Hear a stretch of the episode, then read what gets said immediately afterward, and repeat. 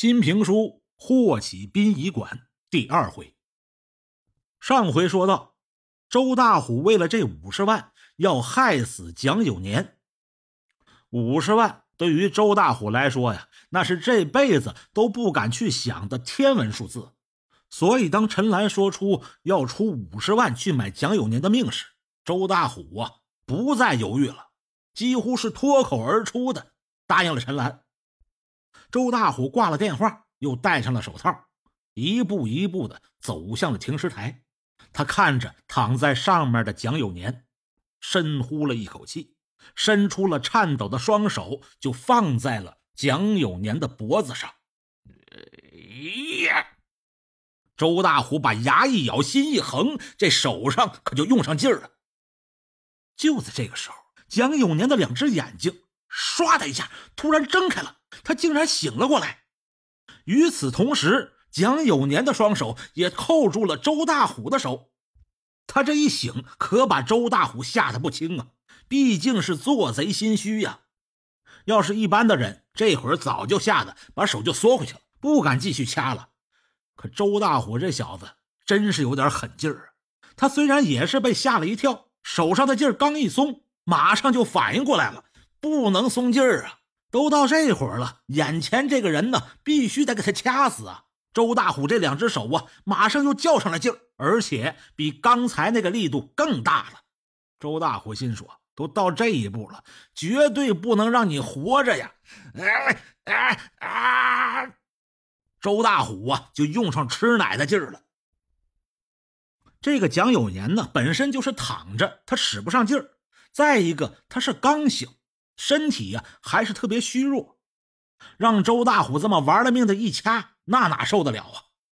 刚开始还较着劲儿，后来实在是撑不住了，这两只手啊就开始本能的乱摸乱抓，让周大虎掐的是手刨脚蹬。他这么一通乱摸乱抓，正巧摸上一样东西，什么东西？一把剪刀。那位说：“怎么会有剪刀呢？”哎，这停尸台旁边啊有一个小桌子，这个小桌子平时放着一些呢，入殓师处理尸体的时候啊所需要的一些东西。正好今天有一把剪刀，让蒋有年给摸着了。他握住了这把剪刀，朝着周大虎的大腿上，噗，一下就给扎进去了。周大虎疼得嗷的一声惨叫，收回了两只手，就捂住了自己的伤口了。蒋有年趁着这个机会，一咕噜爬起来。一脚踹开了门，逃之夭夭。殡仪馆本身呢，就是建在这种偏僻的地方，外头呢又是一片树林。蒋有年一下就钻树林里边去了，趁着这个月光给他照亮，一下就跑没影了。周大虎这边一看蒋有年跑了，自己也受伤了，追是追不上了，忍着疼啊，一瘸一拐的走进了洗手间。先用纱布给自己简单包扎了一下，止了止血，又把手上、身上的血简单的给洗了洗，腿上让剪刀这么戳了一下。虽然这个血是暂时止住了，但是伤口挺深呐，疼的周大虎是呲牙咧嘴的。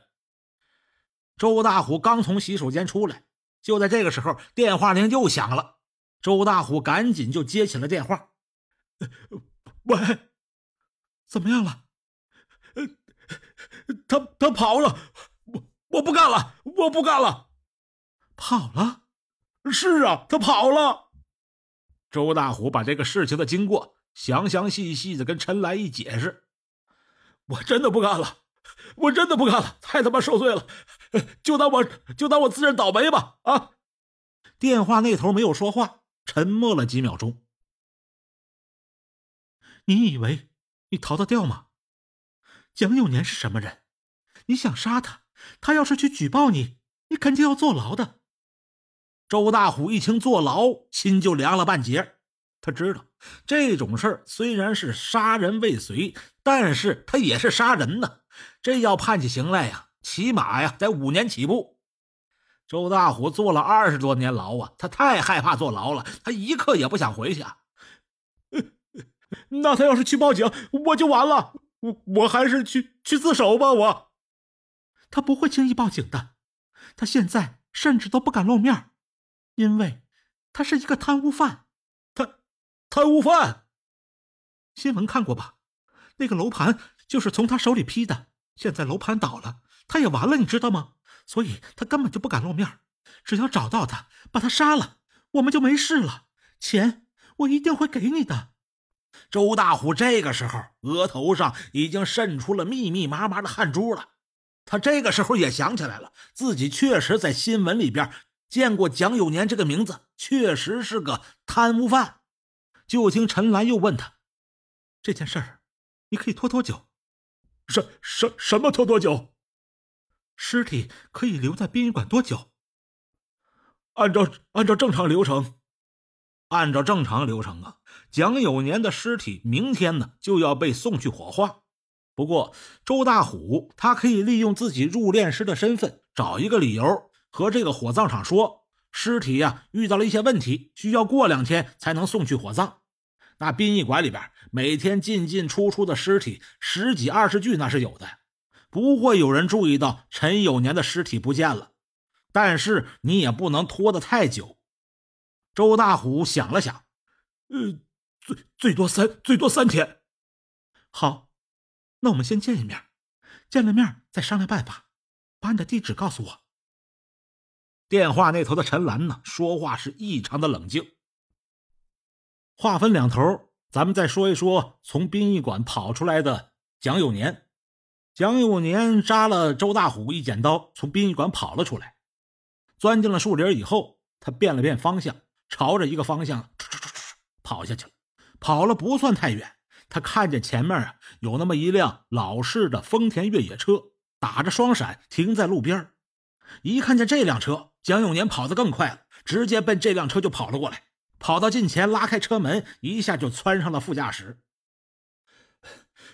水，坐在驾驶室的司机给他递来一瓶水，蒋永年一扬脖，咕咚咕咚几口就喝了个精光。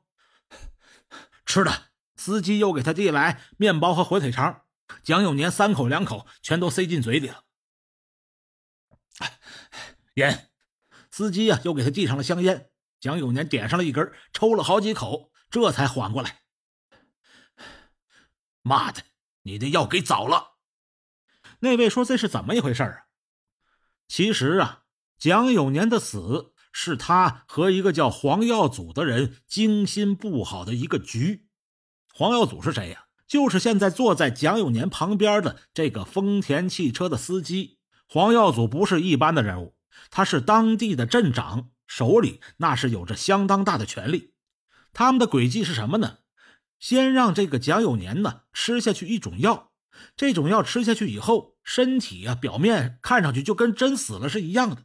这是一种能让人假死的药，吃完了这种药以后，再由这个镇长黄耀祖找来一个镇里的医生，让他宣布蒋有年死亡，然后再直接开出死亡证明，将所谓的尸体送到殡仪馆。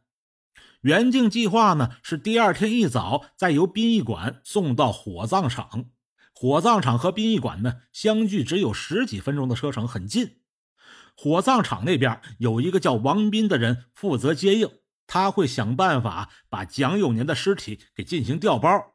这样一来，蒋有年呢，那就是真正的人间蒸发了。这件事儿如果办成了，蒋有年会给黄耀祖六百万作为酬劳。本来呀，这个计划是天衣无缝，想的都挺好，只有一点没有想到，那就是黄耀祖给陈有年的这个假死的药啊。药效结束的太快了，蒋有年提前醒了。这个时候，蒋有年坐在车里边，狠狠地抽了一口烟。那个贱人想杀我，自己假死的事情，只有陈兰、黄耀祖还有王斌这三个人知道。刚才蒋有年躺在殡仪馆的时候，周大虎和陈兰的通话，他是听得清清楚楚啊。自己的结发妻竟然要害死自己，一日夫妻百日恩。他可真够绝情的！你这样不行，你得回去。回去？妈的！难道让老子再死一次啊？你不回去，怎么解释尸体去哪儿了？如果惊动了警察，再查起来，你我都要完蛋。可我会帮你想办法的。黄耀祖看了看手表，现在已经是凌晨三点半了。他把自己的车钥匙和家里的钥匙给了蒋有年。你先去我的老房子休息一下，那里没人，你开车去，我会帮你搞定一切的。